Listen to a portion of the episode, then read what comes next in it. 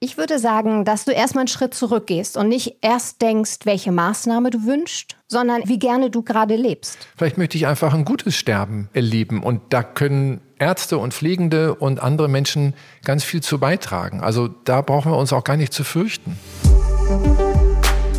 Ja, die Patientenverfügung.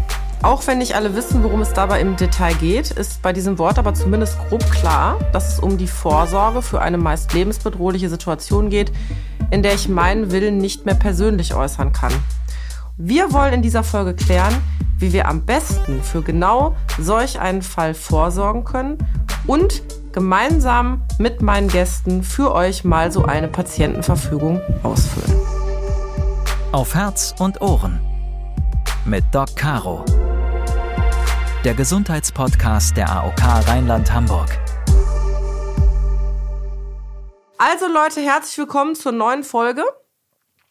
Hört gerne mal auch in alte Folgen rein, passend zu diesem Thema zum Beispiel die Folge mit Palliativmediziner und Palliativpflegekraft. Da haben wir auch sehr, sehr tolle Einblicke bereits schon das Thema Patientenverfügung angesprochen. Diese Folge kann ich euch nur ganz besonders ans Herz legen. Schreibt mir gerne, wie ihr sie fandet, was ihr davon haltet. Aber jetzt machen wir weiter.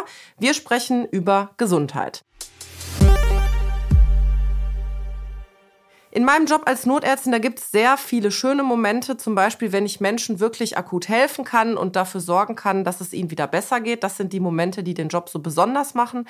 Aber man muss natürlich auch sagen, der Tod ist leider auch ein Teil des Jobs, genauso wie die Tatsache, dass ich Menschen behandeln muss, behandle, die nicht mehr für sich selbst entscheiden können, ob sie eine bestimmte Behandlung noch möchten oder eben vielleicht nicht weil sie durch einen Unfall oder eine schwere Krankheit in diese Lage gekommen sind. Ich stehe dann als Notärztin oft daneben, frage vielleicht Angehörige, wissen sie denn, was derjenige sich gewünscht hat? Und dann gucke ich oft in ja, betretene Gesichter, äh, schweigen und keiner weiß so recht, was er da sagen soll.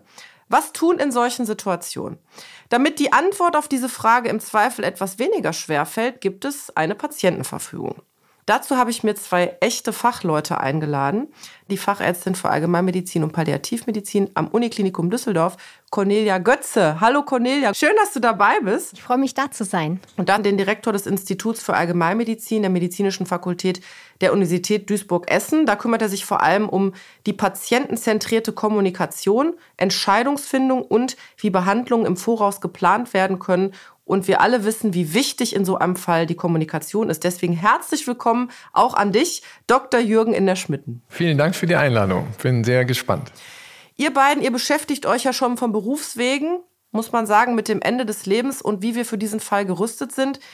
Wie erklärt ihr denn jetzt euren Patienten und den Menschen um euch rum, dass dieses Thema nicht nur wichtig ist, sondern dass es auch ein Thema ist, mit dem man sich unbedingt im Vorhinein beschäftigen sollte? Cornelia, sprichst du zum Beispiel junge Leute gezielt an? Ich spreche junge Leute dann an, wenn ich ähm, erlebe, dass sie tatsächlich Grenzen mir auch äußern oder wenn wir gerade Geschichten erleben. Also das heißt, wenn sie gerade erleben, dass bei ihren Eltern etwas passiert ist und die mit dem Thema total beschäftigt sind, dann spreche ich junge Leute auch darauf an, ja. Und ermutige sie, darüber nachzudenken und diese Gedanken, die sie dazu haben, weiterzutragen und zu diskutieren. Also ihr seht, sowohl ältere als auch jüngere Menschen sind nicht nur betroffen, sondern werden auch angesprochen oder sprechen es selber an. Bevor wir aber jetzt weiter ins Thema einsteigen, folgt jetzt nochmal der kurze Infoblock, um uns alle auf denselben Stand zu bringen. Das Thema in 60 Sekunden. Die Patientenverfügung ist wichtig, weil sie Dinge für uns regelt, die wir nicht mehr selbst regeln können. Nämlich, ob und wie wir in einem Ernstfall, wie zum Beispiel bei einer fortgeschrittenen schweren Krankheit oder nach einem Unfall, behandelt werden möchten. Die Patientenverfügung ersetzt dabei den Willen, den wir nicht mehr äußern können. Unser Ich aus der Vergangenheit hilft also dabei unserem Ich im Ernstfall. Ich als Ärztin bin zwar dazu verpflichtet, alles zu unternehmen, um Leben zu erhalten, wenn aber eine Patientenverfügung vorliegt, dann habe ich mich genau an das zu halten, was in dieser Verfügung aufgeschrieben worden ist denn sonst kann ich mich sogar strafbar machen. Wie wir so eine Patientenverfügung erstellen, was da alles rein muss und wie wir genau vorsorgen, bevor es zu spät ist, das klären wir jetzt in dieser Folge von Auf Herz und Ohren. Cornelia, Jürgen, ich glaube, wir sind uns einig, wenn wir sagen, wir hoffen ja alle, dass wir noch eine sehr lange Zeit zu leben haben und dass der Tod noch in ganz weiter Ferne ist und in weiter Zukunft liegt. Warum sollte ich denn trotzdem dann jetzt oder vielleicht gerade deswegen jetzt schon vorsorgen? Weil es eben nicht um den Tod geht, sondern um dein Leben. Weil wir auch als junge Menschen ja so schwer krank werden können, dass wir keine Entscheidung selber mehr treffen können. Und dann brauchen wir einfach eine Entscheidung. Und für diese Entscheidung, wo du als Notärztin dann vor Ort bist und dir überlegst, was kann ich denn jetzt bei dem tun? Was ist jetzt das Richtige? Brauche ich den Willen von dem Patienten und deswegen geht es für mich nicht um den Tod, sondern teilweise geht es dadurch, dass du die Menschen rettest, in dem Moment noch um 30, 40, 50, 60 weitere Lebensjahre. Das heißt, für mich ist Patientenverfügung etwas, was im Leben stattfindet und nur ganz selten mit dem Tod zu tun hat, nämlich dann, wenn ich wähle, dass ich lieber sterben möchte und dann wäre es der Tod. Und das andere, was wir auch immer sagen, ist, es ist immer zu früh, bis es dann zu spät ist. Jürgen, also eine Patientenverfügung ist ja etwas, was unseren eigenen Willen absichert. Jetzt haben die meisten von uns so ein Ding noch nie in der Hand gehabt, ähm, geschweige denn geschrieben oder sich damit befasst. Was kann ich denn jetzt genau damit regeln? Ich fand das, was Cornelia gerade gesagt hat, mit es ist auch eine Entscheidung für das Leben. Ähm, das habe ich jetzt schon mitgenommen, obwohl der Podcast gerade am Anfang ist. Also, was genau regel ich jetzt damit? Ich kann davon ausgehen, es gibt in der Akutmedizin, in der Intensivmedizin den Standard, mein Leben mit allen möglichen Mitteln zu erhalten, und zwar unabhängig von dem, was am Ende rauskommt. Und es lohnt sich, mit einer Fachfrau oder einem Fachmann sich darüber zu unterhalten und sich mal hm, Informationen zu holen. Was sind denn so Extrembehandlungen und was sind denn die Folgen, die dann auftreten können? und mir dann anfangen, Gedanken zu machen, okay, wenn das passieren würde, würde ich dann immer noch denken, gut, dass die mein Leben gerettet haben, wenn danach die und die Einschränkungen sind. Das sollte man nicht in einem Affekt tun. Das sind schon sehr weitreichende Fragen und es lohnt sich da auch mit Freunden und Familie drüber zu sprechen und nicht gleich dem ersten Impuls zu folgen. Ähm, und gleichzeitig, wenn ich merke, da gibt es eine Grenze, die möchte ich eigentlich nicht, dass die überschritten wird, dann kann das ein Grund sein, eine Patientenverfügung zu machen. Da werden wir auch gleich noch drüber sprechen, was genau wir da an auch detaillierten medizinischen Maßnahmen aufführen können. Cornelia, was muss ich denn jetzt beim Erstellen so einer Patientenverfügung unbedingt beachten? Also wirklich jetzt, es geht mir jetzt um das Organisatorische, um das tatsächliche Erstellen. Das ist gesetzlich geregelt. Du musst ein Blatt Papier nehmen, es muss schriftlich sein, es muss deine Unterschrift da drauf und es ist eine Patientenverfügung. Und du solltest über 18 sein. Das habe ich schon mal. Also Papier habe ich, Stift habe ich, Patientenverfügung habe ich geschrieben und unterschreiben tue ich hoffentlich erst, nachdem ich das alles äh, geschrieben habe, was ich da, was ich drauf haben möchte. So, wie fange ich jetzt an? Äh, sag ich das irgendjemandem? Mache ich das im stillen Kämmerlein? Ähm, wie gehe ich jetzt vor? Ich würde sagen, dass du erst darüber nachdenkst und dann ein Gespräch suchst mit jemandem, den du magst, den du vertraust, jemanden, der dir wichtig ist und vielleicht auch jemand, der in solchen Entscheidungssituationen dabei ist. Und dass du erstmal einen Schritt zurückgehst und nicht erst denkst, welche Maßnahme du wünschst, sondern erstmal denkst, wie gerne du gerade lebst. Um wirklich an dich selber und das, wo du gerade im Leben stehst, anzuknüpfen und nicht an irgendwelchen Horrorszenarien, die wir aus dem Fernsehen kennen. Und dafür ist es wichtig, uns wirklich Rechenschaft darüber abzulegen, wie sehr ich am Leben hänge. Und wenn ich diese Sachen weiß, zu überlegen, gibt es bestimmte Situationen, die ich schon mal erlebt habe in meinem Leben, die ich im Fernsehen gesehen habe, die ich bei anderen gesehen habe, und diese Situation möglichst konkret mir ins Gedächtnis zu rufen, mit einer anderen Person durchzusprechen und zu gucken, was würde ich mir denn wünschen, wenn ich in so einer Situation bin. Jürgen, jetzt habe ich als Notärztin ja schon viele Situationen erlebt, wo ich mir tatsächlich gedacht habe, wenn ich jetzt der Patient wäre und jemand anders kommt als Notärztin, hätte ich gerne den Schrieb sozusagen hochgehalten und gesagt, tu bitte nichts mehr.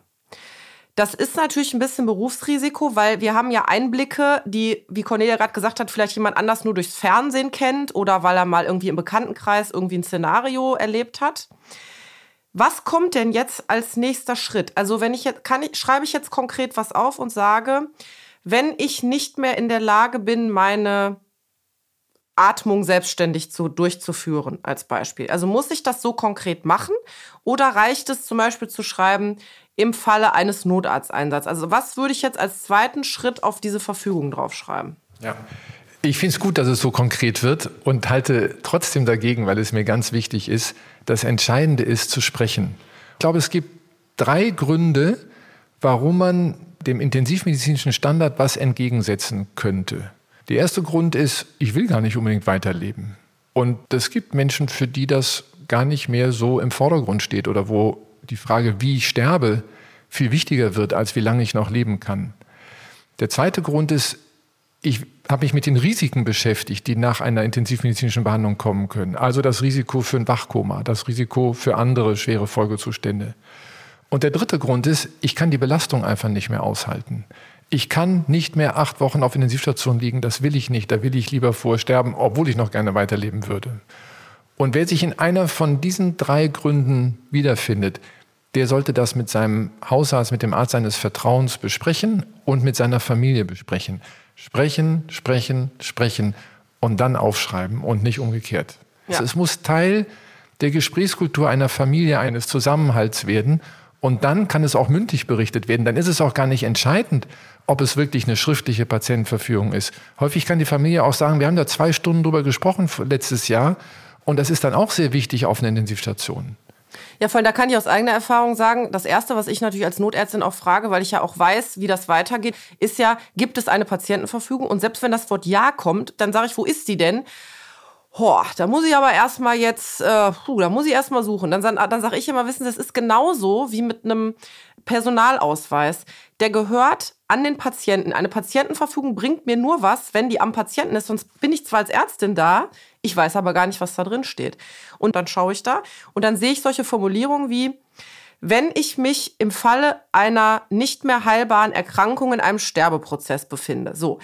Da habe ich jetzt schon wieder ein Riesenproblem als Notärztin. Jetzt Cornelia nickt, Jürgen auch. Cornelia, du darfst jetzt was genau dazu sagen, weil was sagst du zu vorformulierten, ähm, sagen wir mal, ausdruckbaren Patientenverfügungen, die du so standardmäßig im Internet runterlädst, äh, wo du nur ein Kreuz machst?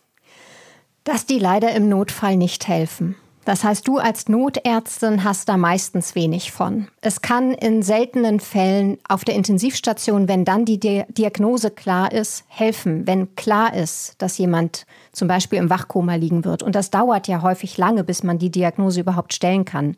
Das heißt, das, was wir runterladen können, ist für sehr späte Stadien durchaus vielleicht etwas, was man an die Hand geben kann, eher für chronische Erkrankungen und nicht für den akuten Fall, wo du vor Ort stehst und entscheiden musst, was tue ich hier. Ja. Das heißt, wenn ich jemand habe, der so wie Jürgen vorhin auch gesagt hat, wirklich nicht mehr am Leben hängt und diese Notfalltherapien im Allgemeinen ablehnt, weil er wirklich nicht mehr gerne lebt, dann wäre es wichtig für den Notfall etwas zu formulieren und das bestmöglich mit dem Hausarzt. Das heißt, wenn ich in einer Notfallsituation bin, möchte ich zum Beispiel keine Krankenhauseinweisung. Und damit hättest du auch im Notfall etwas an der Hand. Da möchte ich ganz kurz eine Geschichte aus dem Rettungsdienst erzählen, die hat mich sehr, sehr stutzig und sehr nachdenklich gemacht. Da komme ich als Notärztin, da ist alarmiert Luftnot, da komme ich als Notärztin hin und dann empfängt mich bei einem tatsächlichen Palliativpatienten eine wild winkende Angehörige vor der Tür mit den Worten, wir wollen aber nicht, dass der mitkommt. Es ist alles geregelt, bitte, wir wollen und so weiter, wo ich dann dachte, es ist doch alles gut. Also ähm, sie, wir können alles besprechen. Ich habe dann auch mit ihr gesprochen, mit dem Patienten, der hat Morphin gekriegt, alles gut. Und dann habe ich sie hinterher gefragt, warum waren sie denn so aufgeregt? Also warum haben sie denn so bei der Leitstelle schon gesagt, um Gottes Willen und bei mir um Gottes Willen? Sagt sie, wir haben so Erfahrung gemacht, dass teilweise der Rettungsdienst reinkam uns gar nicht mehr zugehört hat, der Notarzt nur gesagt hat, sie haben angerufen, jetzt packe ich sie ein und jetzt geht's mit wehenden Fahren ins Krankenhaus. Das wollte ich verhindern. Und da muss ich echt sagen, da habe ich dann so geschluckt und habe gedacht, das ist ja auch mal ein Statement. Da kommst du an und sagst irgendwie, ich möchte eigentlich nur Hilfe und dann wirst du eingepackt und irgendwie mitgenommen gegen deinen Willen, weil irgendwie der Notarzt sagt, ich muss jetzt hier helfen, weil vielleicht das nicht schriftlich war. Jürgen, ähm, Du kennst ja diese Patienten, die begleitest du ja auch ähm, bis in den Tod, da müsste dir doch die Ohren schlackern, oder? Der Punkt, den du gerade ansprichst, ist total wichtig und liegt uns total am Herzen, denn was wir wirklich brauchen, ist eine Kultur der Vorausplanung. Und ich glaube, dass wir dem Rettungsdienst hier keinen Vorwurf machen dürfen, weil die ja seit Generationen erleben, dass Patientenverfügungen diese so formuliert sind, wie du es vorhin vorgelesen hast und damit für den Rettungsdienst echt im Eimer und unnütz. Mhm. Und wenn man das so eingeträufelt bekommen hat seit seinem ersten Tag und dann auch 20 Mal so erlebt hat, dann fragt man beim 21. Mal gar nicht. Mhm. Und darum ist unsere Erfahrung, wenn wir einen Kulturwandel hinkriegen, wo wir anfangen, mit Menschen wirklich zu sprechen, sie zu unterstützen, ihre individuelle eigene Patientenverfügung zu machen, dann müssen wir in dieser Region auch hingehen und das gewissermaßen allen Leuten sagen, die in dieser Behandlungskette dann Verantwortung haben und aktiv werden, dem Rettungsdienst, der Aufnahme im Krankenhaus, der Intensivstation im Krankenhaus und wie sie alle heißen, die davon Bedeutung sein können.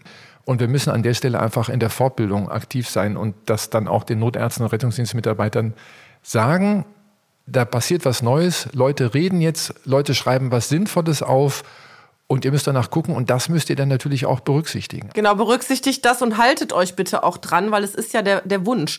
Können wir jetzt mal ganz konkret ein Beispiel machen, Cornelia? Ich habe keine vorformulierte Patientenverfügung. Ich habe da auch viel drüber gesprochen und ich hoffe, dass mein Umfeld genau differenziert und weiß, weil ich, man kann natürlich nicht alle tausend Fälle aufschreiben. Wir wissen selber, es geht mal so, mal so. Ich zum Beispiel habe aufgeschrieben, wenn ich eine schwerste Kopfverletzung habe, ich reite ja nur mit Helm, dass nach der ärztlichen Beurteilung es nicht davon ausgeht, dass ich den Zustand des vorherigen, wie ich jetzt bin, erreichen kann, möchte ich weder Intensivtherapie noch lebensverlängernde Maßnahmen als Beispiel. Reicht das aus, Cornelia? Muss ich da noch nachbessern? Oh, wenn du schon so einmal so tief durchatmest, dann reicht das offensichtlich nicht aus. Dann muss ich jetzt heute Abend mich noch mal mit dem Stift hinsetzen.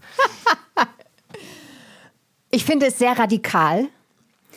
Also ich hätte Fragen. Ich hätte Fragen, welchen Zustand meintest du? Meintest du sowohl körperlich als auch geistig? Genau, den Gesamtzustand. So zu sein, wie du jetzt bist? Genau. Identisch, so wie du jetzt bist. Okay. Identisch, ja. Ja. Ähm, dann glaube ich, dass das eigentlich ein guter Anfang ist, der jedoch erst auf der Intensivstation zum Wirken kommen wird, weil bis dahin wird niemand wissen, was du hast und wie gesagt, im Notfall werden wir es nicht sehen. Im Notfall wirst du stabilisiert werden, du wirst mit einem von deinen Kolleginnen ins Krankenhaus gebracht werden, dort wird untersucht werden und dann irgendwann wird rauskommen, dass du in diesen Zustand reingekommen bist. Und wenn du dann an Geräten hängst, dann könnte man die abstellen, damit du dann tatsächlich versterben kannst, so wie du dir das gewünscht hast. Ja, das wäre für mich in Ordnung. Also ich finde, ich finde, eine, Diagnostik muss schon sein in dem Moment. Es sei denn, es ist ein offenes Schädelhirntrauma. Gibt ja auch so Fälle, wo ich als Notärztin irgendwo hinkomme und sage, okay, das ist eigentlich mit dem weiteren Leben nicht vereinbar, muss man auch sagen. Äh, und auch da kann man ja als Notarzt dann auch eine Entscheidung treffen. Also wenn ich jetzt, was ich niemals machen würde, äh, ohne Helm reiten würde und auf den blanken Asphalt aufschlage und der Kopf ähm, ist kaputt, dann kann ich schon sagen, dass ich auf jeden Fall nie mehr so wieder, äh, wieder wie vorher werde. Jürgen, reicht dir das so oder muss ich dann noch nachbessern? Ich finde das Beispiel gut und würde nochmal bei dem Nachfragen von Cornelia nachhaken. Da würden wir gemeinsam überlegen, was sind denn genau die Zustände, die du fürchtest? Denn im Augenblick ist in dem, was du beschrieben hast, sowohl das Wachkoma enthalten, als auch eine Querschnittslähmung, als auch ein Upper Finger, denn der ist auch nicht mehr so wie bisher. Und ich bin mir nicht sicher, ob du alles mit gleicher Gewichtung meinst. Und da sehen wir schon, der Teufel liegt im Detail.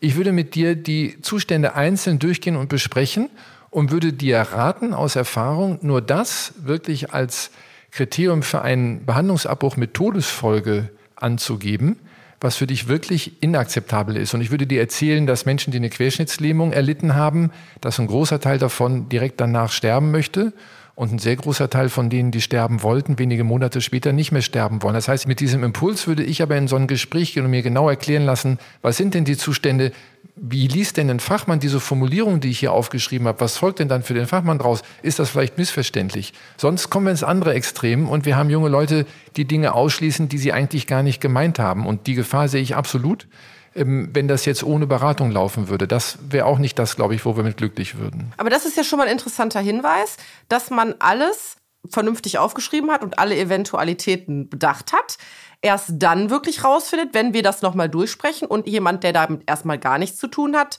nicht noch Rückfragen hat. Weil du hast ja völlig recht, du, da sind noch sowohl bei dir und auch Cornelia Rückfragen. Das heißt, ich habe das offensichtlich nicht so detailliert aufgeschrieben. Nehmen wir mal jemand anders, der hat zum Beispiel mal einen Herzinfarkt gehabt, der ist herzkrank, bekannt, hat vielleicht schon mal eine Wiederbelebung und eine Intensivtherapie überlebt, ist jetzt vielleicht nicht mehr ganz wiederhergestellt, aber hat sein Leben soweit irgendwie im Griff. Und der sagt jetzt, ich habe das zwar gut überstanden, ich bin auch sehr dankbar dafür, aber nochmal mache ich das nicht mit. Wenn ich jetzt nochmal mit einem Herzinfarkt umfalle, Achtung, die Formulierung habe ich extra gewählt, wenn ich mit einem Herzinfarkt umfalle, möchte ich keine weitere Therapie. So, Cornelia lacht schon wieder. Reicht das? Das Problem ist, dass wir im Akutfall erstmal nicht wissen, ob es ein Herzinfarkt war oder nicht. Das heißt, er gibt uns einen Anhalt, aber im Prinzip müssten wir dann auch erst wieder Diagnostik machen, um zu gucken, ist das genau dieser Zustand.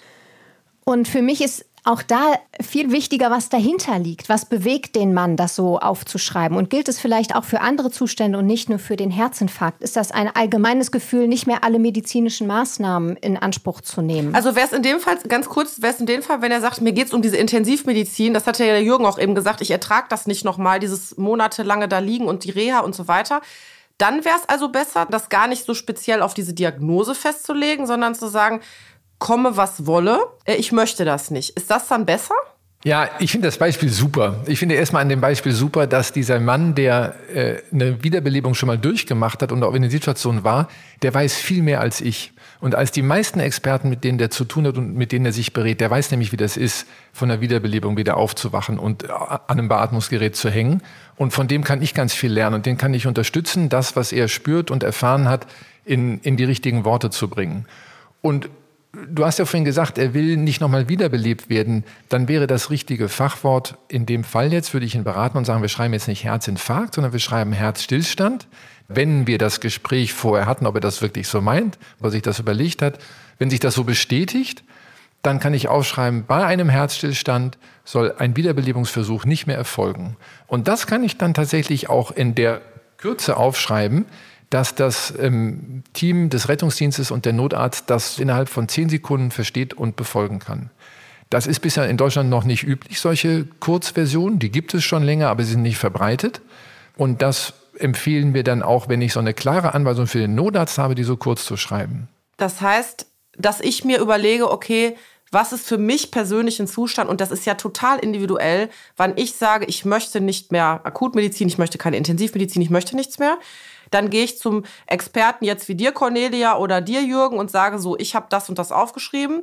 Schau mal, ob du überhaupt verstehst, was ich damit sagen möchte, weil wenn du es jetzt gerade auch als Experte nicht verstehst oder es nicht eindeutig ist, dann kann ja auch jemand anders das sehr individuell werten. Ist das jetzt so erstmal das, was wir bis zu dem Zeitpunkt jetzt schon mal mitnehmen? Genau richtig. Ich würde noch mit einflechten, dass auch mit wichtigen Angehörigen gesprochen wird und dann das Aufgeschriebene mit dem Fachmann besprechen. Cornelia, vielleicht an dich nochmal die Frage, wenn ich eine Patientenverfügung habe, macht der Arzt nichts mehr? Und kann ich die jederzeit wieder widerrufen? Oder ist das, was ich heute aufschreibe, etwas, was gilt bis in die Ewigkeit? Patientenverfügungen sind ein lebendiges Dokument. Das, was du heute aufschreibst, ist vielleicht in 20 Jahren nicht mehr das, was du möchtest. Du kannst es einfach durchstreichen und wieder zerreißen und weglegen. Wichtig ist, alle die Personen, denen du eine Kopie gegeben hattest, dass du dir das aufgeschrieben hast mhm. und denen eine neue Kopie wieder gibst, sonst hängen die da noch mit der alten Kopie. Also ja, du kannst Patientenverfügung jederzeit verändern, solange du selber noch Entscheidungen treffen kannst. Die zweite Frage war die Sorge der Patienten, dass der Arzt dann so direkt die Hände hebt und sagt, okay, Sie haben eine Patientenverfügung, ich mache hier gar nichts mehr. Das wollen wir jetzt auch mal entkräften. Genau, bei Patientenverfügung ist es ja total wichtig, dass wir sie lesen müssen. Und wenn in der Patientenverfügung steht, dass du wünschst, dass die Ärzte immer Vollgas geben und dich einfach durch dein Leben so lange durchtragen, bis sie selber sagen, jetzt haben wir einfach das Ende erreicht vom Leben, wir können das Leben nicht mehr erhalten und verlängern, dann würden die Ärzte damit natürlich aufhören müssen. Aber bis zu diesem Punkt heißt Patientenverfügung einfach nur, dass der Wille, den du hast, dass der aufgeschrieben ist und der Arzt im Notfall dann tatsächlich deinen Willen folgen kann. Überhaupt nicht, dass es dann so wäre, dass du nicht mehr weiterleben würdest und er die Maschine abstellen würde. Jürgen, wolltest du da noch was zu sagen? Es sind eigentlich zwei Ebenen. Die erste Ebene ist, man muss erst mal reingucken, vielleicht steht da drin, dass ich lebenserhaltend behandelt werden möchte, wie Cornelia das gerade sagt. Und die zweite Ebene ist, ich habe manche Sachen ausgeschlossen, aber andere nicht. Mhm. Dann müssen die gemacht werden. Und die dritte Ebene ist, ich habe alles, was dem Ziel der Lebenserhaltung dient, ausgeschlossen, aber das heißt ja nicht nichts machen, mhm. sondern das heißt ja ganz viel machen, ganz viel Gutes machen, mich im Sterben begleiten, weil für mich ist das Sterben vielleicht gar nicht dies Schreckliche und Gefürchtete. Vielleicht möchte ich einfach ein gutes Sterben erleben und da können Ärzte und Pflegende und andere Menschen ganz viel zu beitragen. Also da brauchen wir uns auch gar nicht zu fürchten. Und deswegen steht eben auch in dieser Verfügung, weil es ist eine Willenserklärung, ganz oft, ich wünsche mir zum Beispiel zu sterben, ich wünsche dabei eine Begleitung, ich wünsche ein Hospiz oder ich wünsche das zu Hause oder ich wünsche das im Krankenhaus. Und ich wünsche das auch zum Beispiel unterstützt durch Medikamente, die mir die Atmung lindern, die mir Schmerzen nehmen. Das sind ja auch alles Willenserklärungen, zwar in dem Fall anders sterben, aber wie ich das gerne hätte. Also das finde ich auch eine tolle Möglichkeit, eben das mal aufzuschreiben. Auch hier ist nochmal für mich wichtig, wir brauchen nicht den Standard zu bestätigen. Dann würde es ja am Ende so aussehen, wenn ich da nicht reinschreibe, dass ich Schmerzmittel haben will, kriege ich keine Schmerzmittel. Also Schmerztherapie ist ja Standard. Mir ging es vorhin darum zu sagen, ich muss nicht schreiben, ich möchte liebevoll und mit Zuwendung und mit guten Medikamenten behandelt werden, wenn ich im Sterben liege. Ich muss nur schreiben, das und das ist meine Grenze. Und ich sollte auch vorsichtig sein, manches reinzuschreiben, was gar nicht nur von mir abhängt. Das wäre vielleicht noch ein Tipp, weil du eben Hospiz sagtest oder zu Hause. Also vorauszuplanen, was andere machen müssen, ist immer so ein bisschen schwierig. Und ich kann vielleicht reinschreiben, ich würde mir wünschen, dass ich zu Hause sterben kann. Aber ich bin damit sehr vorsichtig und rate eher, über diese Themen im Gespräch zu sein mit Angehörigen, weil ich kann, das kann auch einen furchtbaren Druck aufbauen. Aber ich finde das eine gute Formulierung. Ich wünsche mir, wenn es möglich ist, zum Beispiel zu Hause zu versterben. Das ist auch etwas, was ich in der Notaufnahme oft höre, den Wunsch. Ich frage dann, wenn die Möglichkeit besteht, ähm, möchten Sie noch nach Hause gebracht werden. Dass, wenn wir das irgendwie jetzt hinkriegen, sie zeitnah nach Hause zu bringen. Und dann haben wir auch schon Patienten wirklich schnell noch mit den Angehörigen nach Hause bringen lassen, weil einfach der Wunsch da war und die Angehörigen natürlich gesagt haben, sie können das leisten, sonst geht es natürlich nicht. Also deswegen gut zu sagen, ähm, vielleicht ich wünsche das. Was gilt denn jetzt, wenn ich keine Verfügung habe? Also ich habe jetzt gar keine, ne, mir passiert was. Ich weiß als Notärztin, klar, ich komme hin, mache lebenserhaltend, ich bringe den Patienten hoffentlich natürlich lebendig ins nächste Krankenhaus zur Diagnostik, dass man rausfindet, was er hat. Wie geht's jetzt weiter, Cornelia? Ich habe gefragt als Notärztin, hast du eine Verfügung? Nein, gibt es nicht. Jetzt haben wir's. Jetzt stehen wir in der Notaufnahme, was machen wir jetzt? Immer sobald ein bisschen Zeit ist, sind Ärzte und die Behandlungsteams verpflichtet, nach dem mutmaßlichen Willen zu forschen.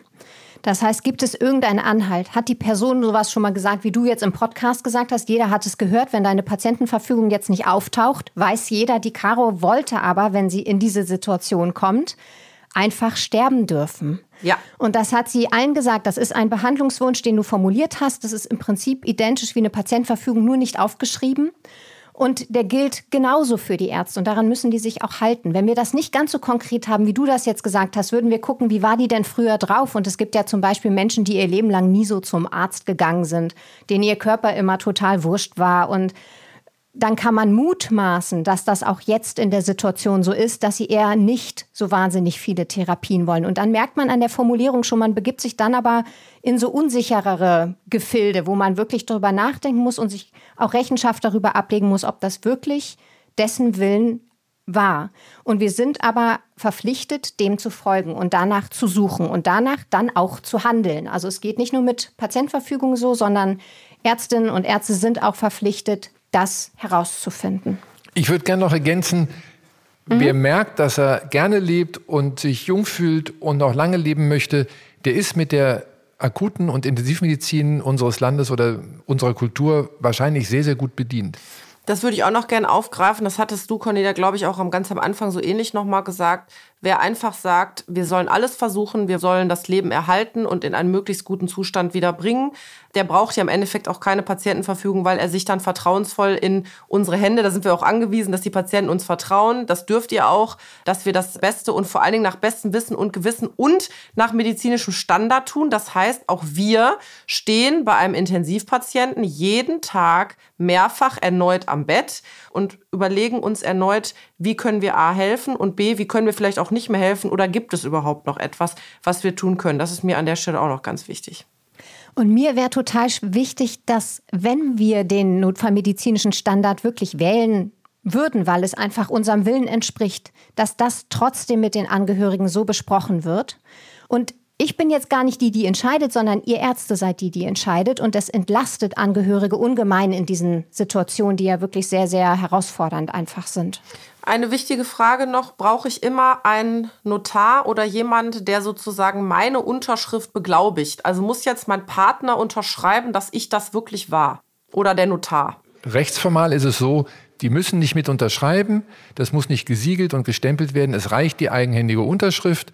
Es ist klug, den Angehörigen, der hinterher für mich sprechen soll, dem das zu zeigen und ihn auch mit unterschreiben zu lassen. Nicht, weil das rechtlich nötig wäre, sondern weil das ein Anstoß sein kann für ein Gespräch. Weil dann liest er ja durch, was er unterschreiben soll und dann sagt er, hey, Moment, das unterschreiben, du bist ja verrückt. Und dann fangen die beiden an, miteinander zu reden. Das wäre gut. Kann ich aus ärztlicher Sicht übrigens nur zustimmen. Finde ich eine super Idee, die wir jetzt gerade haben, weil dann kann auch der Angehörige am Bett nicht mehr sagen, wir haben da nie drüber gesprochen. Dann kann ich als Arzt sagen, gucken Sie mal, Sie haben doch hier mit unterschrieben. Also ich gehe jetzt Absolut. schon davon aus, dass Sie darüber. Ah, sehr gut. Ja, und die dritte Unterschrift ist die des beratenden Arztes oder der beratenden Ärztin. Und dann kann ich als Notarzt sehen, hier hat einer was gewollt, der hat das mit seinem Bevollmächtigten besprochen und der hat das auch mit seinem Arzt durchgesprochen und hoffentlich hat der Arzt das sozusagen auch fachlich geprüft, dass das nicht auf unsicheren Wackelbeinen stand, sondern dass das wirklich geklärt und fundiert ist. Und das ist natürlich eine ganz andere Grundlage, auf der ich nachts um drei dann auch einen Verzicht auf eine lebenserhaltende Maßnahme entscheiden kann.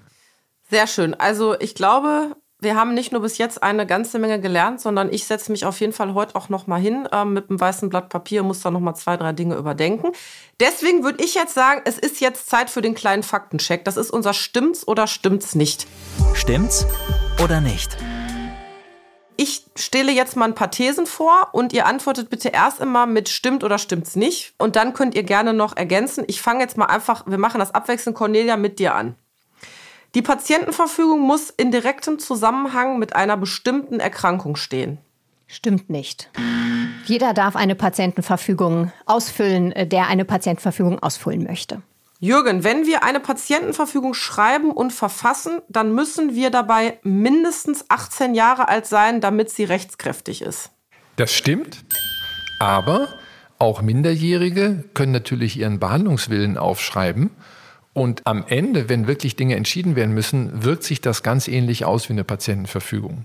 Dann ist das ja ein unglaublich starker Hinweis für das, was derjenige wollte.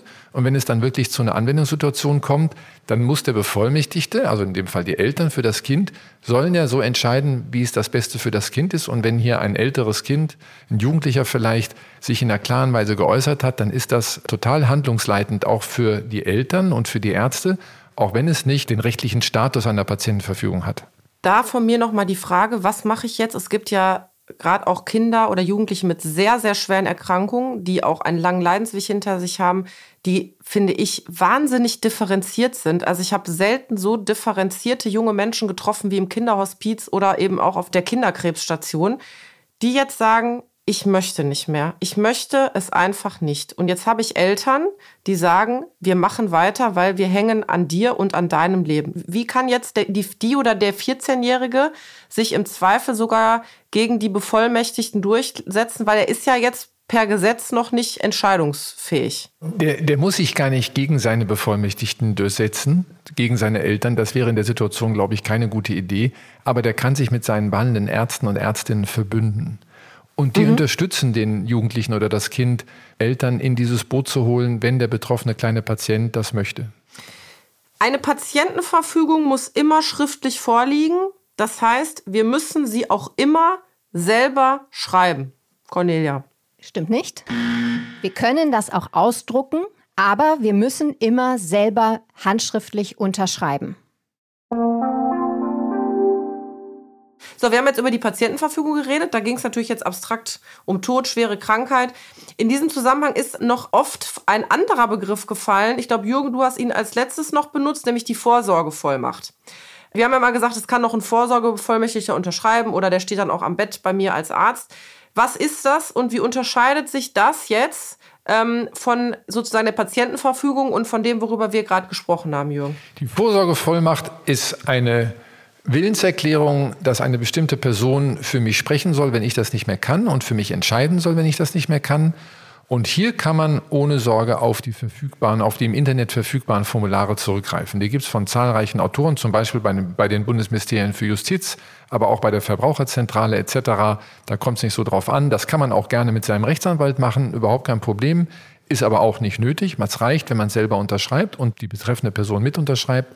Da würde ich auch raten, ähm, nicht eigene Veränderungen dran vorzunehmen, wenn ich mich da nicht gut auskenne. Damit habe ich eine Person bevollmächtigt, über mich zu entscheiden, wenn ich das überhaupt nicht mehr kann. Total wichtig ist zu bedenken, wen wir da einsetzen. Will die Person das überhaupt, weil ganz viele Vorsorgevollmachten entstehen, ohne dass die Person das selber wissen.